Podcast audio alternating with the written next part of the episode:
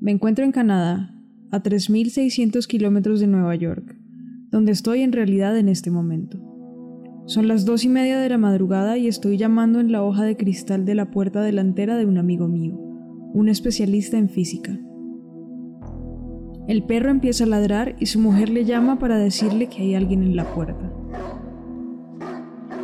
Abre la puerta y se sorprende al verme, porque no le he dicho una palabra de mi próxima llegada. Hablamos y me invita a entrar. El perro sigue ladrando tratando de morderme. Se vuelve para echar al perro y cuando se da de nuevo la vuelta, me he ido. El hombre estaba fuera de su cuerpo y ¿quién le reprocharía por ello? Nunca antes un amigo extranjero apareció de pronto en el umbral de su puerta en mitad de la noche, en pijamas, solo para charlar un momento y desaparecer abruptamente. Cuando Alex y su amigo hablaron por teléfono poco después, decidieron que, en lugar de comparar verbalmente sus notas sobre lo que había sucedido, solicitaron la ayuda de un amigo mutuo, quien les formularía amplias preguntas sobre lo que cada uno había escrito en su propia versión del incidente. Los dos hombres escribieron varias páginas detallando cada movimiento que hicieron personalmente, cada gesto que hizo el otro, el orden en que se produjeron las cosas, las palabras, la apariencia del otro, el escenario, el comportamiento del perro, los olores, los sonidos. Sus relatos eran idénticos en todos los puntos. El amigo añadió que había una fuerte nevada, pero que cuando Alex desapareció y volvió para buscarle, no había huellas en la nieve. ¿Cómo pudo Alex estar en Nueva York y en Canadá al mismo tiempo?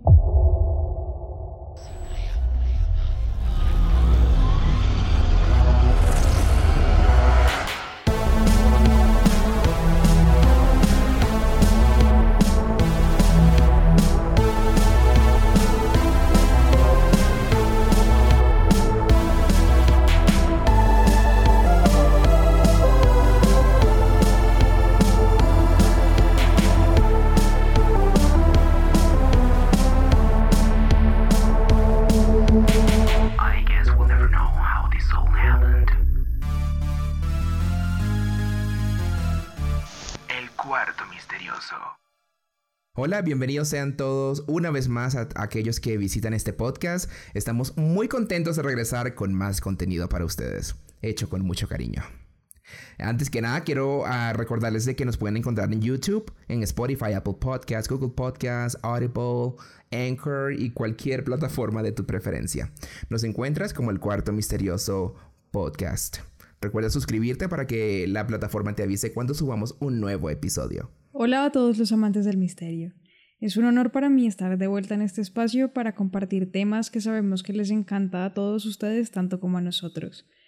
Antes de empezar, me gustaría recordarles que si tienen un relato paranormal o de misterio, pueden enviarlo a nuestro correo electrónico el Tu historia puede ser parte de nuestros próximos episodios. Recuerden que también nos pueden seguir en nuestra cuenta de Instagram y TikTok como arroba el cuarto misterioso pod y checar mucho más contenido extra. Sé que les va a encantar. Ahora sí, comenzamos.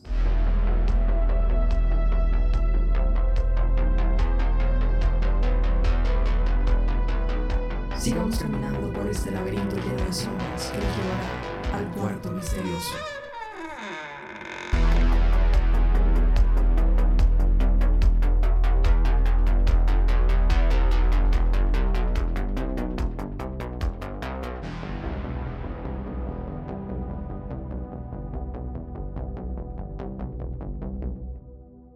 Episodios anteriores hemos tocado el tema sobre el poder de la mente y de cómo la mente es capaz de proyectar imágenes mientras está en diferentes estados.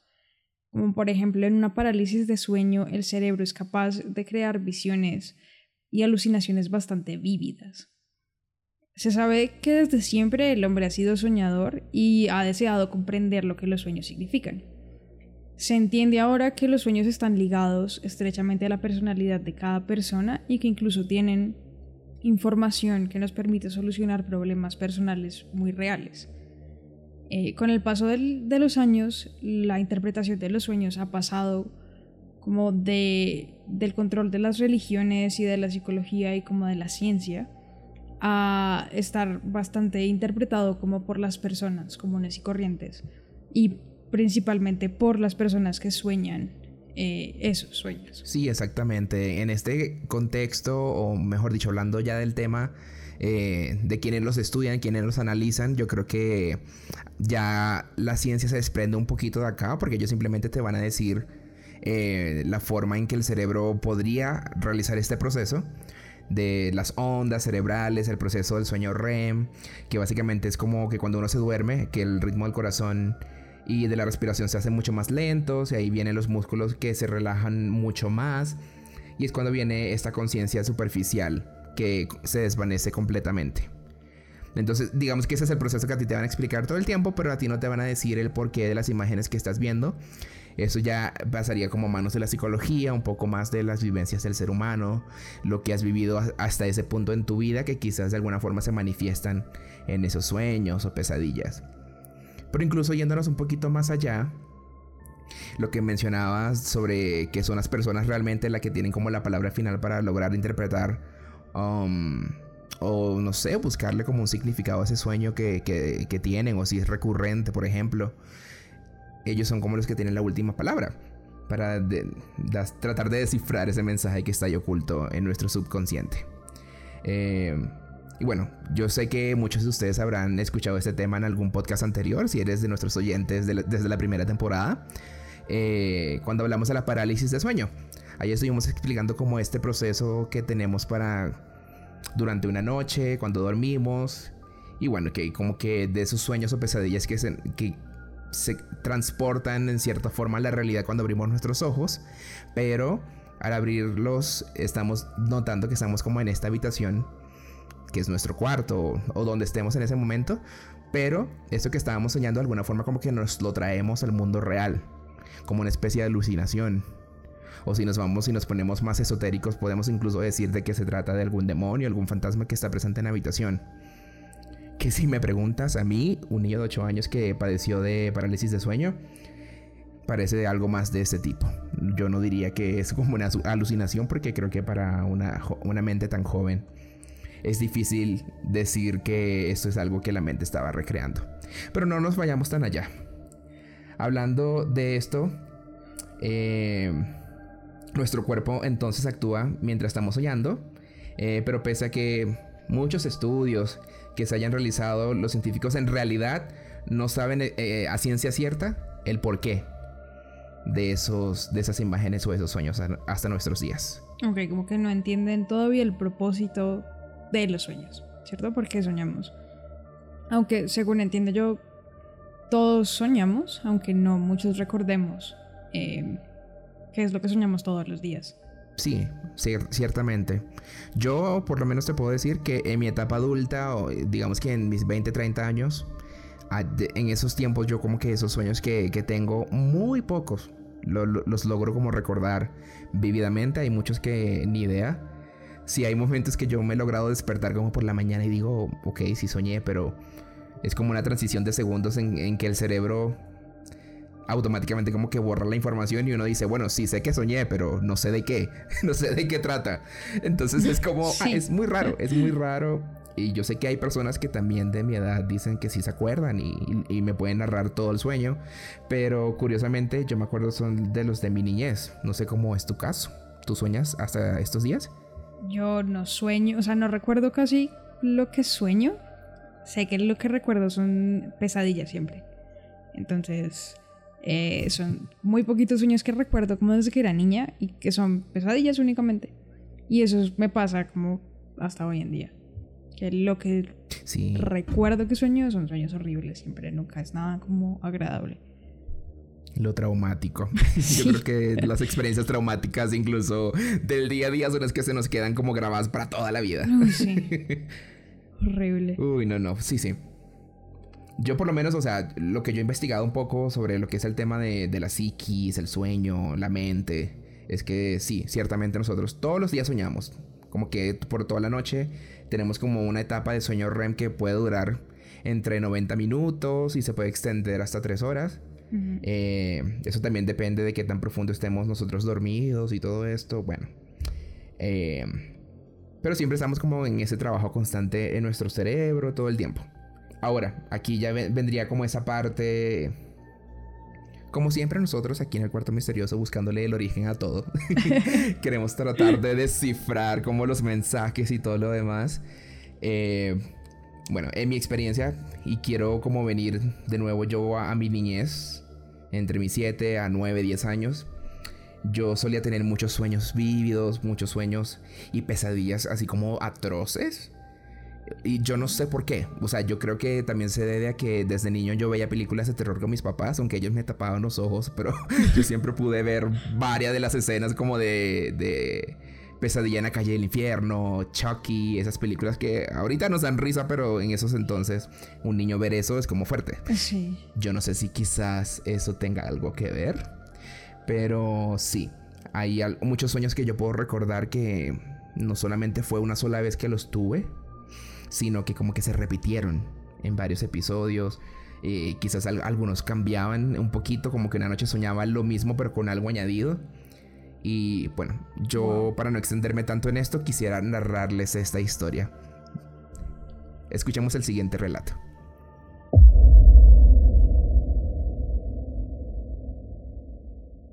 Hay una calle larga y muchos árboles verdes alrededor. Las hojas comienzan a caer, que parecen de árboles de arce. Los tonos de estas son entre marrón y amarillo. Yo tengo unos nueve años de edad y voy caminando por esta larga calle. Hay personas alrededor y creo ver a dos personajes de los Power Rangers mirándome. Creo que son Bulky Skull. Ah, la mente de un chiquillo de los 90. De pronto me doy cuenta que estoy solo. Sigo caminando por esta silenciosa y pacífica calle. Siempre voy en línea recta. Escucho el soplar de la brisa y el ruido de los árboles. Las hojas siguen cayendo y cayendo y luego de un momento a otro todo se ralentiza, como si la película de pronto se pusiera en cámara lenta. De pronto, las hojas ya no parecen seguir avanzando hacia el suelo. Al final de la calle, veo una iglesia perfectamente blanca. Sus puertas estaban abiertas y la curiosidad me invade y por supuesto, Quiero averiguar qué hay dentro. Al atravesar la puerta veo que al fondo y en el centro hay un ataúd abierto, aunque no se distingue qué hay en su interior. Yo me detengo y sigo avanzando para descubrir quién está allí. Los nervios se apoderan de mí y comienzo a ir más lento, casi como si no quisiera seguir acercándome. Luego me invade un terror incontrolable y de un segundo a otro mi mirada se queda fija mirando a ese ataúd. Pareciera como si mi mente y el poder controlar mi cuerpo se desconectaran y quedo completamente paralizado. De la nada, desde el interior de aquella caja sale una mano vestida con traje negro y camisa blanca que se alza lentamente para intentar salir. Yo no puedo correr y al intentar gritar con todas mis fuerzas, inmediatamente me despierto de aquella pesadilla con la respiración a todo dar. Estos terrores nocturnos solían ser muy frecuentes, especialmente esta misma escena. El pequeño Rockner se acercaba todo el tiempo. La calle, los árboles, las hojas, la iglesia y el ataúd él nunca llegaba y siempre aquel cadáver en contra de la naturaleza volvía a la vida queriendo salir de su urna.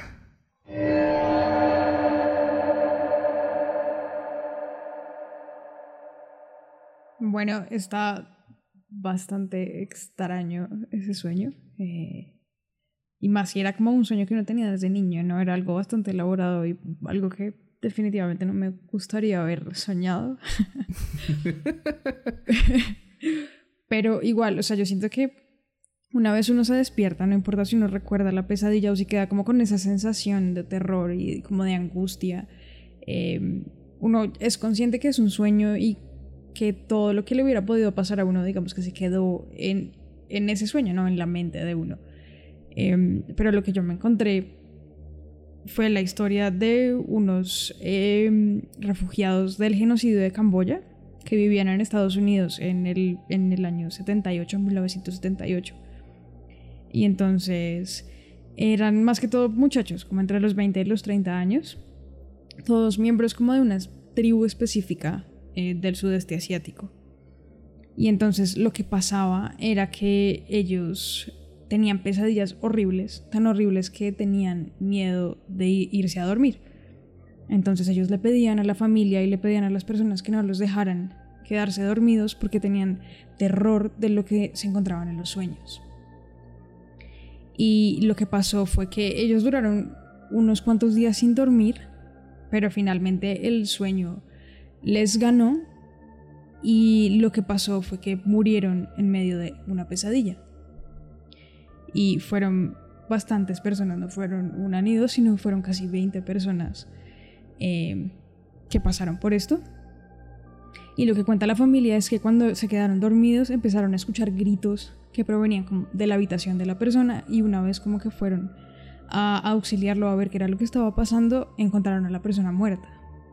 Eh, esto no tuvo explicación médica, muchos médicos pensaban que era como un problema cardíaco que estaba eh, relacionado con el trauma que ellos habían sufrido eh, durante el conflicto de Camboya, pero como que realmente no se encontró nada que explicara eh, concretamente qué era lo que les había pasado. Entonces esto se quedó como en un misterio y realmente algo bastante horrible, pues porque uno no necesita dormir, uno no puede pasar mucho tiempo sin dormir, eh, porque empieza como a perder la cordura, ¿no? Eh, sí. Y bueno, esto fue una historia que, pasó, realmente no hizo mucho ruido, fue lo que pasó hace más de 30 años y como a una tribu específica, como te dije. Pero em, el director Wes Craven, el legendario director de las películas de terror, vio esta nota en un periódico en esa época y estos sucesos fueron los que inspiraron eh, La pesadilla en la calle la película, pues que ahora es un clásico del terror. Wow. O sea, nunca había escuchado esa historia. Literalmente, esa gente se lo escondió para. lo escondió bien. Porque fíjate que nunca, nunca la había escuchado realmente. Porque es muy raro. O sea, es como una especie de muerte colectiva de un mismo suceso que mientras todos estaban durmiendo, se murieron. Sí, es, es bastante. No sé, está muy extraño. Muy, muy extraño. Y es como que, que se vuelve real el, el, lo que sea que te pasa, ¿no? ese terror que tú tienes en el sueño, resulta que no se queda en el sueño, sino que se transfiere a la vida real. Y terminas tú muriéndote. Es, es bastante extraño. Bueno, el perfecto plot de, Freddy Krueger. Así. no, no, no, qué tenaz. Así tampoco, por favor, no. no quisiera vivir algo de esa forma porque materializar esos sueños de esa manera, no, gracias. por lo menos ah, ya hablando como y, yendo un poquito para atrás. Ya íbamos como hablando un poquito de historia sobre lo que es esta este misterio del mundo de los sueños y es que anteriormente decían de que estos sueños eran mensajes de los dioses y de que más bien era como una especie de práctica de incubación eh, con el fin de propiciar revelaciones divinas. Muchos incluso ven en, estos sueños como que eso que tú estás viendo allí puede ser premonitorio. Puede ser, ah, quizás no es un mensaje directo, como que si alguien va a morir, vas a ver a esa persona muriéndose, sino que hay como un mensaje como escondido, que hay que interpretar los símbolos, las señales. Y bueno, básicamente yo creo que ellos es lo, como lo que hacían, como que se ponían a, investigar de qué fue lo que viste, eh, para darle como un sentido premonitorio, repito nuevamente, y como descifrar ese mensaje detrás eh, que daba lugar a este acontecimiento días después o semanas después. Ok, es, es más o menos como, como eso de que si sueñas con dientes o como que si se te caen los dientes, entonces significa algo y que si sueñas con agua, entonces significa otra cosa. Era, era más o menos así, ¿cierto? Sí, sí, literalmente. O sea, yo no te voy a decir exactamente que ese es el origen exacto, pero es que existen libros. Hasta nuestros días existen libros que son de los sueños, que incluso se lo compran señoras como, bueno, como mi abuela, por ejemplo, que cuando ella, en sus momentos de, de, de ocio, diría yo, como que jugaba loterías y eso ella estaba pendiente de cada cosa que soñaba, cada símbolo y cada cosa, y ella religiosamente iba a ese libro a investigar qué significaba verse a sí misma en el ataúd y qué número representaba. Wow. Hasta este punto. Y sí recuerdo en un par de ocasiones que ella ganó la lotería. O sea, no ganó como el, premio gordo, pero sí ganó algo de platica. y fue mm, pero ¿y cómo se llama el libro? ¿Cómo, pasó? ¿Dónde lo consigo? no recuerdo. Yo sé que era como un libro rojo que salía como un, santo, no recuerdo quién. Y un libro bastante viejo. Me acuerdo que las páginas incluso estaban como tostadas y amarillas. Pero muy, muy extraño. O sea, yo me ponía a ver. Eh, tenía yo como, no sé, mis 9, 10 años, 11 años. Y yo me, la pasaba viendo el libro. Era muy curioso porque incluso tenía ilustraciones donde te representaban como en, en esas imágenes eso que soñabas como si soñabas viéndote al espejo, pero si veías del lado izquierdo significaba una cosa y era un número, si te veías del lado derecho era otra cosa, si veías un vaso de agua y no pasaba nada era un número, si te chorreabas el agua encima era otra cosa, así de detallado, o sea, habían como capítulos de muertos. Entonces de muertos habían como eh, parte 1, 2, 3, 4, dependiendo de cómo estaba el muerto. Era una cosa. Sí, sí, es muy complejo y de verdad yo no sé a qué se asocia un número con, la situación, pero muy extraño. Y estoy seguro que sí, esto se desprende incluso de Grecia, de la antigua Grecia, porque incluso los consultantes iban como una especie de santuario y allí se purificaban y practicaban el ayuno, la abstinencia sexual antes de acostarse a dormir, imagínate. Y, y lo que sucedía es que sobre la piel de un animal sacrificado, eh, o sea, básicamente el fin de todo esto era propiciar la llegada de imágenes reveladoras a través de los sueños. Imagínate hasta las instancias que esta gente llegaba antes. claro. bueno, yo tengo acá una historia que de pronto nos hubiera servido el libro de tu abuela para ver qué era lo que significaba. porque es un sueño como medio premonitorio, muy, muy simbólico, bastante extraño, ¿no? Entonces, eh, pues nada, les voy a contar esta historia y luego me dices qué piensan.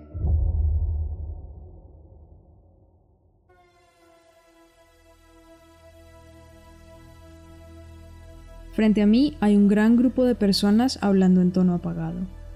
No sé por qué se han reunido, pero reconozco a todos los miembros de mi familia. De pronto, uno de mis primos se aparta del grupo y me da un emocionado abrazo. Si nos fijamos en los símbolos, advertiremos de inmediato que la multitud significa una decisión que se ha de tomar. ¿Pero a qué se refiere?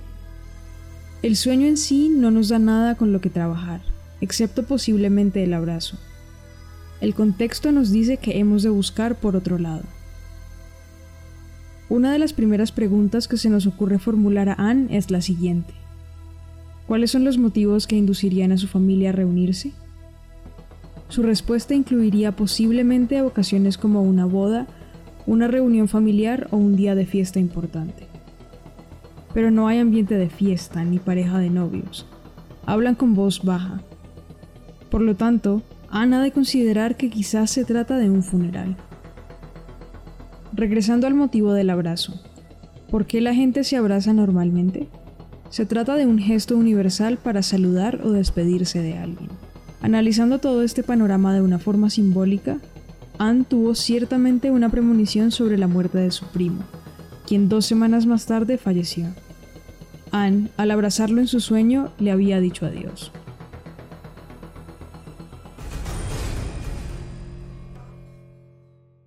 Está muy interesante, ya porque aquí estamos hablando de algo más o menos recapitulando lo de la historia de, de los griegos, que eran como esos estos estudios que ellos hacían como de las simbologías de los sueños que no son... Que hay como, este, digamos que... Sí, como señales que quizás nosotros podemos dar por alto, pero que al pensarlas un poquito más nos podrían revelar cosas del futuro. La verdad no lo sé, no, no recuerdo como que en mi experiencia haber experimentado algo como esto.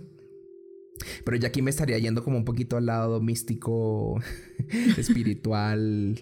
No, no sé exactamente, pero yo por lo menos eh, en mi niñez sí tuve como una experiencia en la que una, amiga de la infancia falleció en un accidente súper terrible. Eh, lo cierto es que, bueno, pasó este acontecimiento, estaba súper triste. Y más o menos como eso de una semana después yo tuve como un sueño con ella, ¿no? Ella como que se acercó a mi casa, ella siempre tocaba como al portón de mi casa, como para ver si íbamos a jugar o algo. Entonces yo cuando me voy a asomar la veo a ella que está como acercándose, ¿no? Como con un vestido súper lindo que era, no recuerdo si era rosa o azul, creo que era como un vestido rosado, como de bombaches y esos grandes. Ella siempre se ve, la, la vestían así súper linda. Y recuerdo que cuando llegué, ella estaba como, ay, Rogner, hola.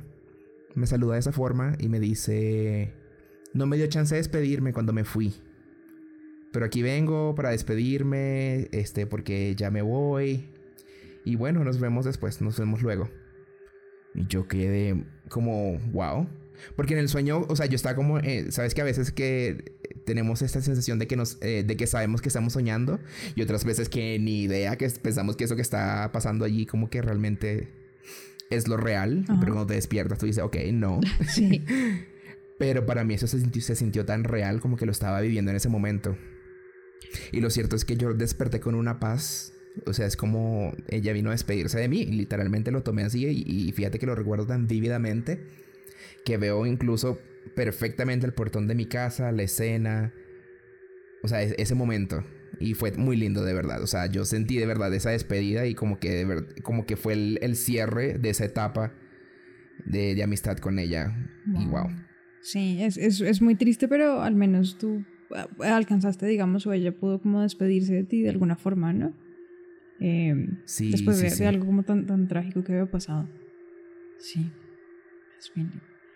Em, que yo recuerde así, yo nunca he tenido sueños em, como, como, místicos o espirituales. Eso nunca me ha pasado a mí, lo mío, lo mío era como menos interesante, era como tenía muchísimos déjà vus cuando era niña sobre todo. Entonces... Eso le llamas menos interesante. wow.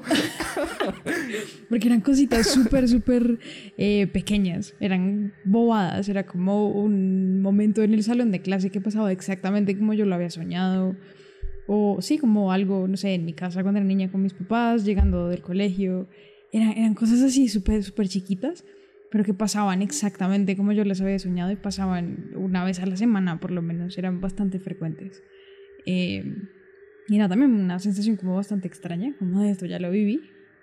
Em, pero ya, creo que a medida que fui creciendo eso fue como desapareciendo. Y, y ya hoy no tengo poderes premonitorios. bueno, supuestamente la ciencia le, le, da como una explicación a eso, que se debe realmente como un proceso del cerebro donde te hace creer realmente que eso ya lo habías visto o algo, pero cuando uno lo vive, cuando uno es el que está allí, el que vive la experiencia y, tú lees esas cosas que te quieren dar a entender o enderezar el, conocimiento o el pensamiento, a veces mm, me genera a veces más dudas que, respuestas claras. Como por ejemplo esa experiencia que yo tuve parálisis de sueño. A mí nadie me va a quitar de la cabeza que lo que yo veía, esa sombra negra, era era real porque se sentía, yo sentía esa vibra, eh, era como una especie de vibración en mi cuerpo que obviamente durante mi niñez yo siempre pensé que es una pesadilla, que eso no era algo real. Pero después que crecí, que empecé como a escuchar experiencias similares, yo ahí como que eso me hizo mucho ruido. O sea, yo también, eso que yo escuché o eso que me contó un amigo, porque también en la universidad recuerdo que un amigo me decía que también padecía de, de esos mismos episodios. Y como que fui uniendo y atando cabos y era lo mismo. Solamente que esa sombra negra, muchos la describen con sombrero, con traje de gabardina. La mía era como este hombre de látex. No sé, ya se, ya se pone un poco extraño el asunto medio sexual. Pero nada que ver porque como yo lo recuerdo en mi mente, eso se veía súper escalofriante porque era una sonrisa muy larga, era como una sonrisa de oreja a oreja, pero muy oh. creepy, muy out of this, muy fuera de este mundo, perdón. Entonces, no sé. No lo sé. No, obviamente a mí la ciencia me está diciendo que sí, eso es una alucinación. Pero yo no lo creo tan así. O sea, prefieres creer que estás siendo perseguido por un demonio de látex. O al menos de niño. ¿Sabes? ¿Sabes que de niño se dice que, que somos como muy susceptibles a, a percibir ese tipo de, de, energías y cosas? Que si nos siguen en TikTok, by the way, ahí van a encontrar mucha información por venir de esos casos súper misteriosos de esas como apariciones a niños o esos videos de cámaras de seguridad donde hasta nuestros días no le encontramos como un sentido lógico. Pero retomando a este tipo de pesadillas, sí, sí, o sea que de niño yo tenía ese tipo de experiencias eh, ni siquiera sé si decir oníricas, que ah, todavía no le encuentro como un, sentido o una explicación, eh, porque se sentían a, veces hasta veces como, como viajes astrales. Oh, wow, ok. Que eh, yo sé que en una oportunidad desperté en mi cuarto y me vi a mí mismo durmiendo. No sé, para mí se siente como un sueño, pero ya habiendo escuchado cosas de grande de, de lo mismo, que le dan como un, término, ya le dan como un concepto. Decían que eran viajes astrales, cuando uno se veía como en la cama y como que uno recorría por la casa. Pero lo que yo digo es que se pareció un sueño porque a veces veía cosas que no debían estar ahí. o sea, mientras estabas como en eh, viéndote a ti mismo. Sí, sí, sí, era muy raro porque era como que me estaba viendo a mí, me daba la vuelta y estaba como en la sala de mi casa pero imagina que la sala de mi casa en vez de una pared era como un espejo enorme. Y, me veía a mí mismo con mi papá y mi mamá cogidos de la mano, viendo el espejo. O sea, pero de una forma como si yo no estuviera ahí. No sé si me, explico, como si estuvieran ignorando mi presencia en ese momento. Todos perfectamente viendo el espejo, pero sí fijamente. Y era como en blanco y negro. O sea, la, edición de ese sueño estaba perfecta. Guión, actuación, historia, todo, absolutamente todo estaba perfecto. Esto, bueno, no sé, yo qué, yo te digo, yo no he tenido pesadillas así de interesantes. Eh, y creo que no me gustaría tampoco sufrir de parálisis de sueño porque suena bastante horrible. Em, no te lo recomiendo. no, gracias. Eh, pero que he soñado, yo he tenido pesadillas como siempre, siempre pasa como que alguien se muere, entonces como que asesinan a mis papás y yo los encontraba ahí como muertos o asesinaban a mi perrita y yo veía como la cabeza como decapitada, entonces siempre son como sueños bastante eh, perturbadores. Y como que cuando te despiertas te dejan como con esa sensación y como con esa angustia eh, del sueño y lo primero que uno hace es como ir a revisar. Entonces iba a revisar a mi perrita a ver si sí estaba ahí y, cosas por ese estilo, como que las pesadillas que tengo son, las recuerdo muy poco, muy como muy de vez en cuando, pero cuando sí lo hago es como bien dramático todo. no, no, qué miedo. Sí, yo creo que son esos miedos quizás que se manifiestan de de perder a nuestros papás tan de chiquito, como de alguna forma como que se manifiestan allí, en un escenario súper terrible, como un asesinato. Porque yo también lo estuve, yo también lo estuve y en varias oportunidades, sobre todo con mi mamá, donde siempre estábamos como los dos juntos y de repente llegaban como unos ladrones, disparaban a lo loco y ¡bam! Como que le disparaban a ella y a mí. Eran, sí, es que yo no sé qué me pasó de niño. Yo. eran sueños súper traumáticos, pero eran como que me despertaba y no, ya, es un sueño. No era como que me quedaba allí como maquinando en mi mente, buscándole un significado, porque no. O sea, era algo simplemente traumático que yo lograba entenderlo en el momento. Pero así como este, la narración que les conté de la iglesia, el ataúd y eso, también es porque sí, eh, por lo menos en mi niñez, yo tuve todavía, yo debo anunciar de que a mis 30 años todavía tengo un trauma con los funerales que yo no soy capaz de entrar. Oh. Yo no puedo acercarme a un ataúd, yo no, o sea, como que entrar en el lugar de donde se está celebrando el funeral, donde está el ataúd con el muerto, yo no puedo acercarme. No, o sea, no.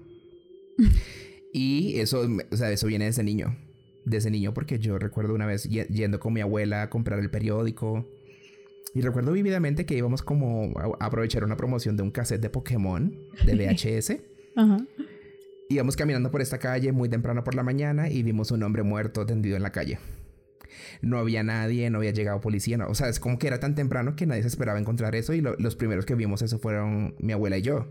Y justamente la vecina de la casa donde estaba el muerto estaba como saliendo a ver esa escena horrible e, ese hombre tenía los ojos abiertos, obviamente yo lo vi, mi abuela hizo como que no, no veas eso, pero mira, tengo 30 años, han pasado 20 y pico de años y me acuerdo de ese rostro, de esos ojos como viéndome.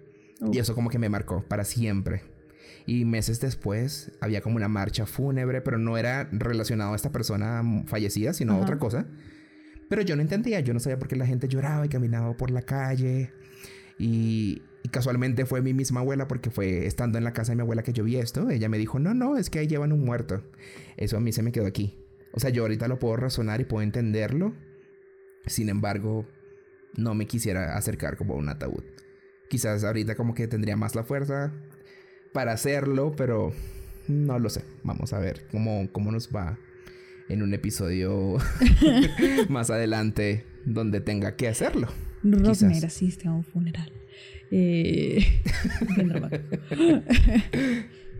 de pronto sí es eso, como la, cantidad de sueños y la recurrencia del sueño y todo, es, es como esos miedos como amplificados.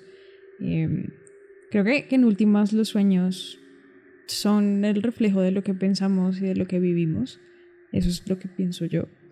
Eh, y es como el cerebro buscando la forma de, de explicarnos o de entender las cosas. Y, eso es lo que yo opino. Sí, yo creo que es como canalizar y ordenar esas cosas o esas experiencias de alguna forma para uno saber llevarlas, quizás. O traumarte más, no lo sé. Mentiras, pero, pero sí, sí, yo diría que es como más bien un mundo maravilloso que... y súper misterioso porque no entendemos hasta nuestros días el por qué eso sucede. Animales también tienen sueños, entonces es algo súper complejo, es algo que es difícil de estudiar porque la psiquis o la mente de cada persona, ver qué hay allí detrás, es algo que hasta nuestros días no logramos entender. Uf, sí, eso es cierto.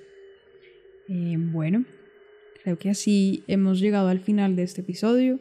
Esperamos que hayan disfrutado del contenido que, eh, como siempre, nosotros preparamos con mucha dedicación y cariño. Así es, señores. Esperen un episodio como este todos los viernes a las 6 de la tarde, hora Colombia, 7 de la noche, Venezuela. De esta forma nos despedimos y nos vemos en el próximo episodio del Cuarto Misterioso. Chao, chao. Chao. Si te gustó, compártelo con todos tus amigos en redes sociales. Así podremos llegar a más amantes del misterio, como tú o como yo. Si tienes un relato paranormal, recuerda que puedes escribirnos a nuestro correo electrónico elcuartomisteriosopodcast.gmail.com Síguenos en Instagram y TikTok como El Cuarto Misterioso Pod y en nuestras cuentas personales arroba lina-lafont y arroba rockneracker. La música del intro fue compuesta por Carlos Laya. Les habló Lina Lafont y Rockner Laya. Hasta la próxima.